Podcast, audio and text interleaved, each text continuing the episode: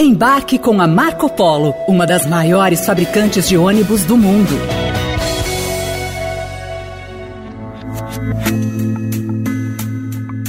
Nós temos instrumento para fiscalizar o que aconteceu nesse país. Uma comissão de inquérito, ou seja, ela pode não ajudar e ela pode criar uma confusão tremenda. O que que nós podemos investigar numa CPI que a gente não possa investigar aqui agora?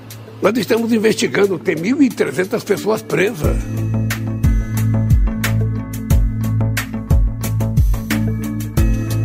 Durante entrevista à Globo News, o presidente Lula se mostrou contrário à proposta de se criar uma CPI para apurar as responsabilidades sobre o vandalismo golpista do dia 8 de janeiro. A justificativa do petista é que esse trabalho já está sendo realizado pelos órgãos competentes. Nós estamos ouvindo depoimento, estamos pegando o telefone celular, nós temos filmagem, sabe, das câmaras que mostra quem participou, quem não participou.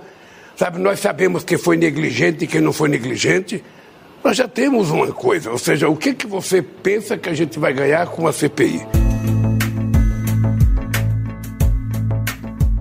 Lula ainda ressaltou que a decisão cabe ao Congresso, mas disse que aconselharia deputados e senadores a não instalarem a CPI porque ela não vai ajudar.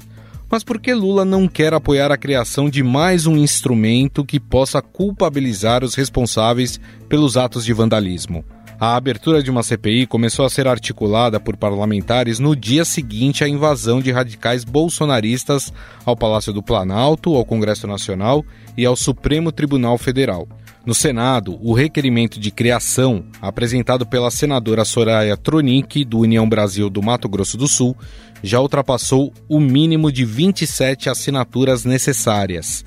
Ela defende a instalação da CPI para apurar a organização, o financiamento e a autoria dos ataques em Brasília. Essa CPI vem para isso também, para que a gente possa, dentro do legislativo, fazer a nossa parte, cumprir a nossa missão. Mas concomitantemente, eu tenho certeza que isso já está sendo apurado, ação ou omissão de agentes públicos. Não vamos nos omitir em relação a isso. A democracia, como eu disse, vou repetir o tempo inteiro, é sagrada. O presidente do Senado, Rodrigo Pacheco, chegou a classificar a instalação da CPI como muito pertinente e adequada. Eu considero que fosse uma decisão a ser tomada hoje em relação a esses acontecimentos do dia 8 de janeiro, me parece muito adequado que isso seja objeto de uma comissão parlamentar de inquérito.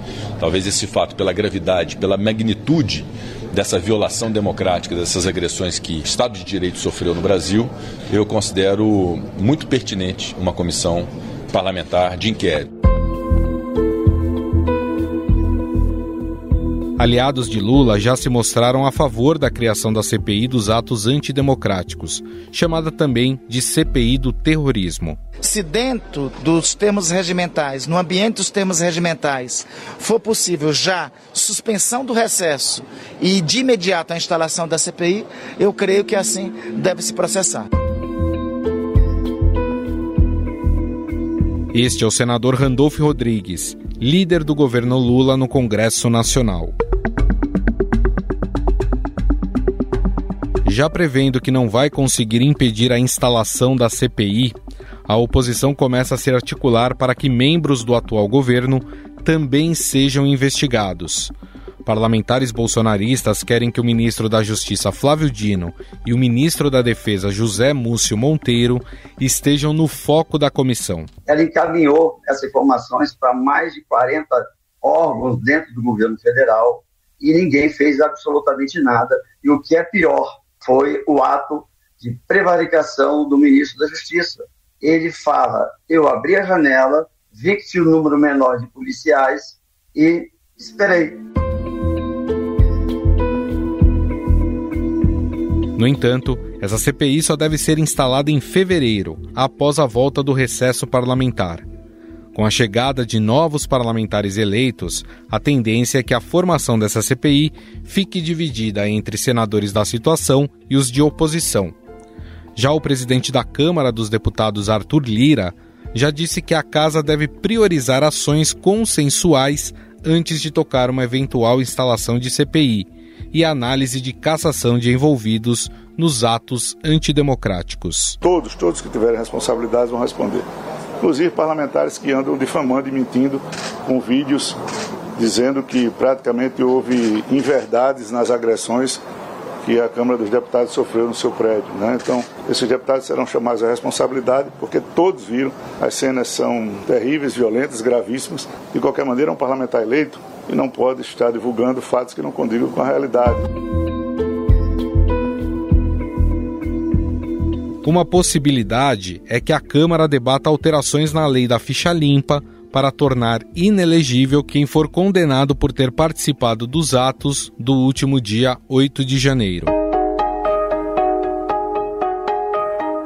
Em paralelo, a Câmara Legislativa do Distrito Federal já se antecipou e abriu uma comissão para investigar os atos, não apenas esse do dia 8, mas também o do dia 12 de dezembro, quando houve uma tentativa de invasão do prédio da Polícia Federal. Uma noite de manifestações em Brasília. Manifestantes atearam fogo em carro, tentaram invadir a sede da Polícia Federal após uma ordem de prisão do ministro é, do Supremo Tribunal Federal, Alexandre de Moraes, contra o líder indígena José Acácio Sererê.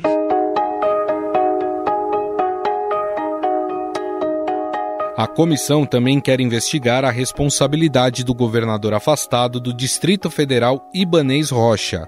Caso seja comprovado que houve omissão por parte do governo do DF, Ibanês poderá sofrer processo de impeachment. Os atos de vandalismo atingiram também o governo do Distrito Federal. O governador Ibanês Rocha, do MDB, já é alvo de dois pedidos de impeachment na Câmara Legislativa.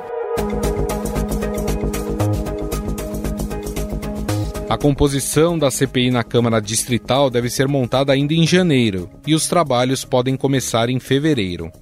Afinal, a instalação de uma CPI para apurar os atos antidemocráticos de 8 de janeiro ajudaria ou atrapalharia as investigações em andamento? Sobre o assunto, vamos conversar com Lucas Pereira Rezende, cientista político e professor do Departamento de Ciência Política da Universidade Federal de Minas Gerais.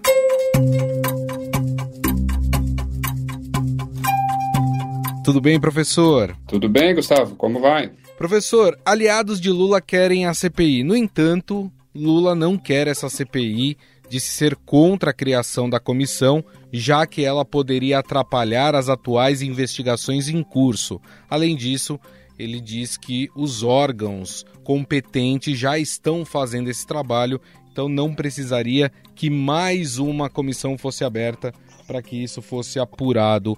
É, por que, que Lula de fato não quer essa CPI? É só pelo fato de tentar não atrapalhar as investigações ou tem a ver também com o desgaste político?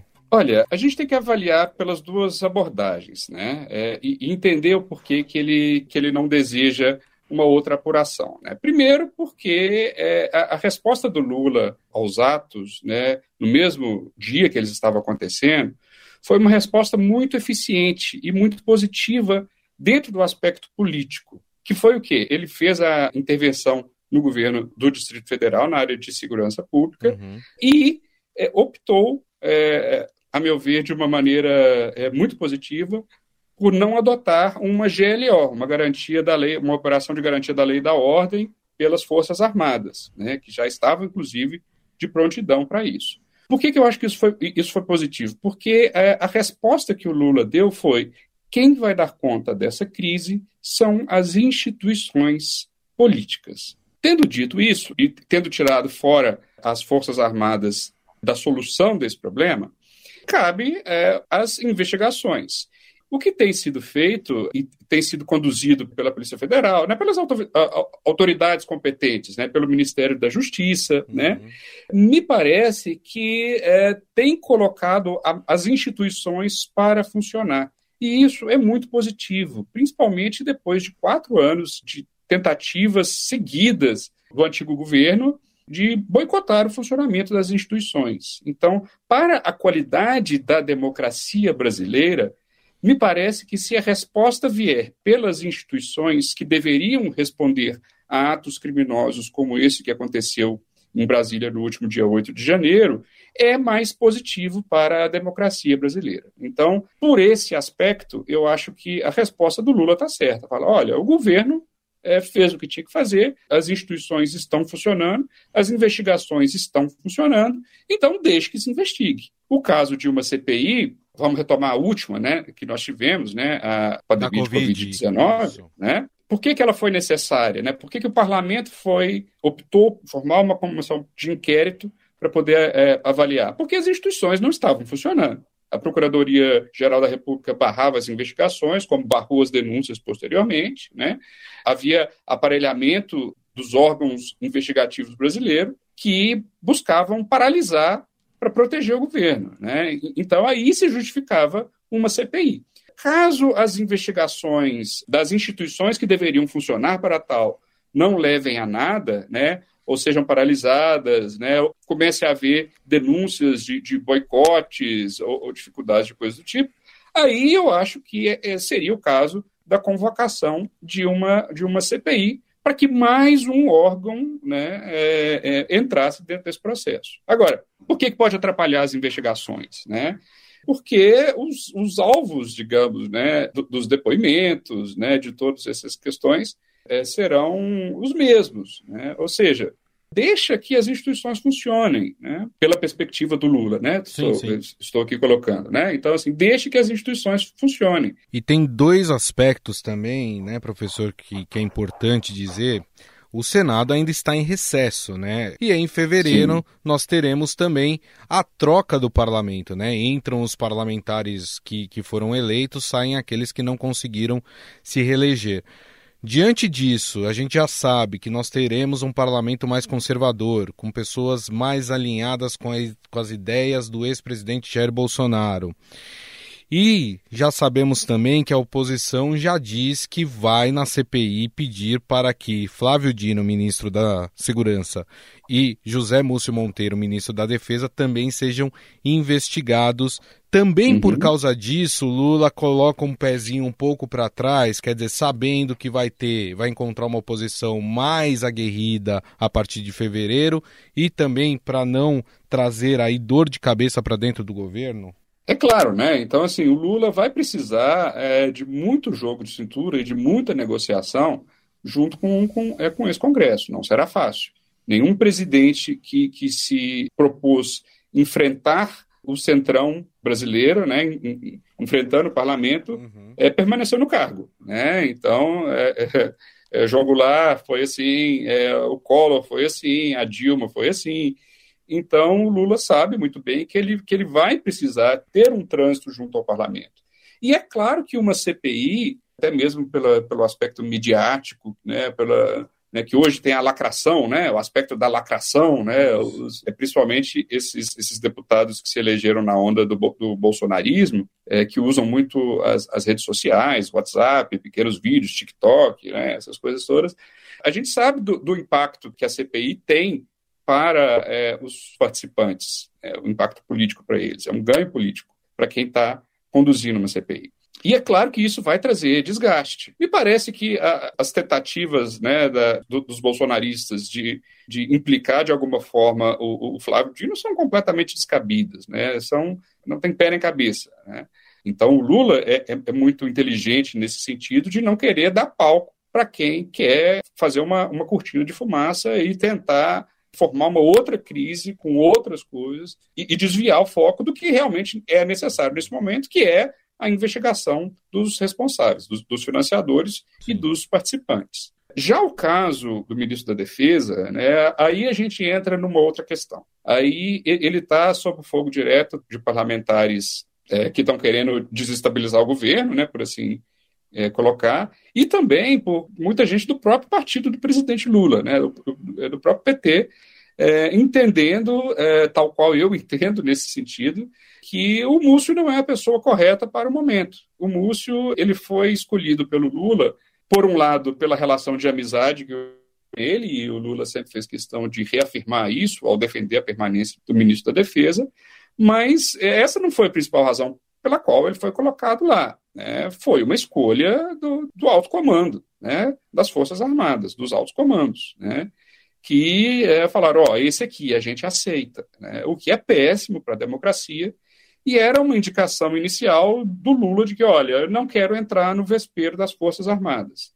A meu ver, é talvez um dos maiores erros políticos, talvez o erro político que o Lula esteja cometendo nesse momento, é justamente não aproveitar dessa oportunidade de limpo a, atuação das Forças Armadas brasileiras. Sim. E, nesse caso, o Múcio, a meu ver, não seria é, o nome indicado para poder conduzir o Ministério é, da Defesa, uma vez que ele foi escolhido pelos generais. Então, a possibilidade de ele conseguir controlar os militares é, é muito menor do que se tivéssemos um outro ministro com mais firmeza, com um pulso mais firme junto às Forças Armadas, é, indicando que, peraí, não são vocês que mandam no poder civil, é o contrário. É o poder civil que comanda os militares em qualquer democracia consolidada. E isso nós nunca fizemos. Né? Nós nunca fizemos na, é, na nossa história. O Lula uhum. indicava que não faria. Mais do que robustas é, evidências de participação de muitos militares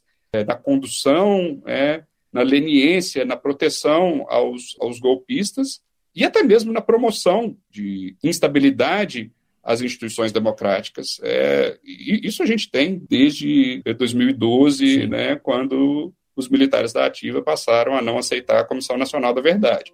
E isso foi crescendo até explodir no que foi o absurdo do governo Bolsonaro na quantidade e, e na qualidade da participação de integrantes das Forças Armadas.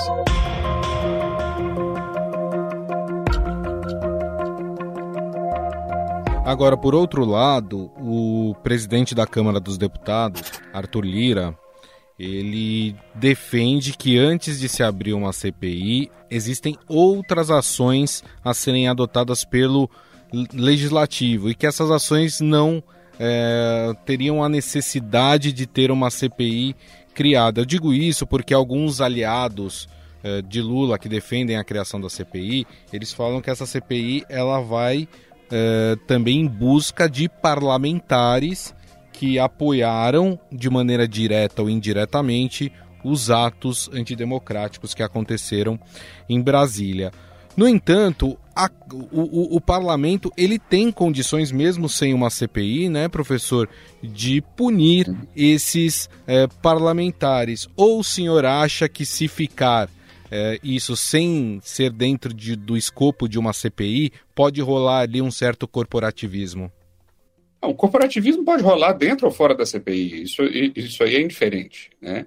A questão é, é se as instituições é, estão funcionando e elas deveriam funcionar, o parlamento tem medidas é, é suficientes para poder punir esses parlamentares que participaram, incentivaram, estiveram presentes, enfim, patrocinaram, né? É, os atos antidemocráticos. Então, assim, é, existe a comissão de ética, né, uhum. que funciona de maneira permanente dentro do parlamento. Então, é, basta que se é, abra é, investigações dentro da comissão de ética para poder avaliar se esses parlamentares devem ou não perder o seu mandato. Né? Isso aí já aconteceu diversas vezes na história do parlamento brasileiro. Talvez uma das mais notórias recentemente tenha sido a, a do Eduardo Cunha. Né? Então, é, é, há medidas já necessárias. É, a, a, CPI, de novo, né? o caso de instauração de uma CPI é quando, assim, olha, as instituições não estão funcionando como deveriam funcionar. Então, o parlamento precisa trazer para si essa responsabilidade de investigação. Mas, no caso, é, as instituições dentro do parlamento feitas para isso nem foram acionadas ainda como deveriam ser. Então, assim, é, é, me parece que uma abertura da CPI, é, de uma CPI nesse momento agora, não seria algo positivo. Né?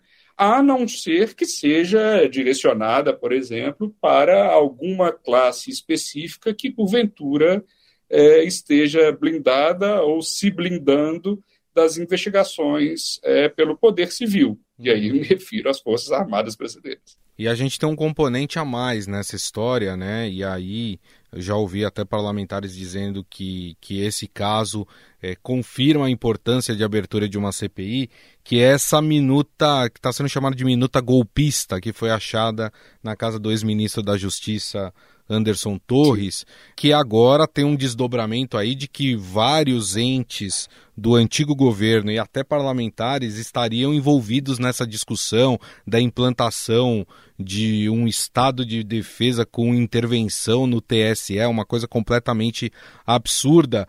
Mas isso pode dar gás, pode dar elementos para aqueles que estão querendo criar essa CPI? Se não houver uma investigação pelas instituições que estão agora investigando o caso, sim. Mas caso a Polícia Federal, né, o Ministério da Justiça consiga falar, olha, é, aqui estão os responsáveis, né, e que se abra processos contra esses responsáveis, né, aí é outra história. Né? Então, assim, e eu repito, esse caso é, é um caso muito grave? É, né, não tem dúvida, né, mas ao mesmo tempo todo mundo se lembra daquele contrato né, de, de interesse de compra é, do, do, do, do, triplex do, do Guarujá que foi encontrado na casa do Lula. Né? Uhum. Então, assim, é, é preciso que seja investigado e que entenda. Né?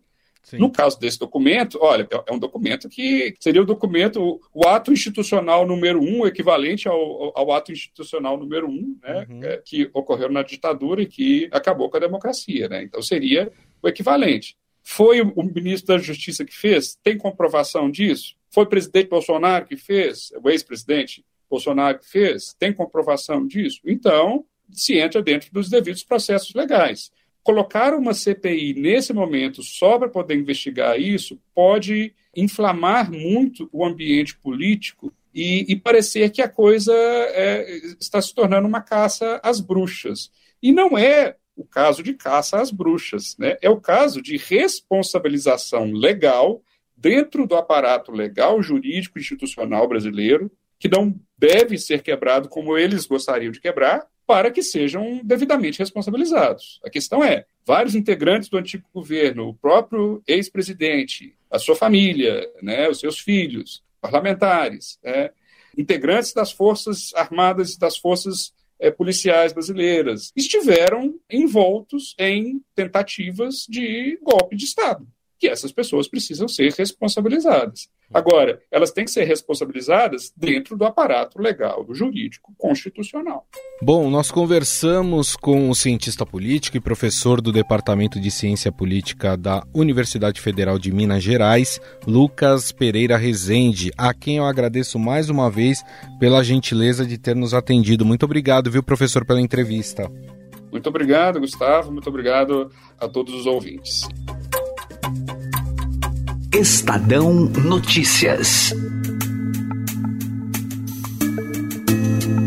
O Estadão Notícias desta segunda-feira vai ficando por aqui. Contou com a apresentação minha, Gustavo Lopes, a produção, roteiro e edição são minhas, de Jefferson Perleberg e Laura Kapeliushnik. A montagem é de Moacir Biasi. Mande seu comentário e sugestão para o nosso e-mail podcast@estadão.com. Um abraço e até mais.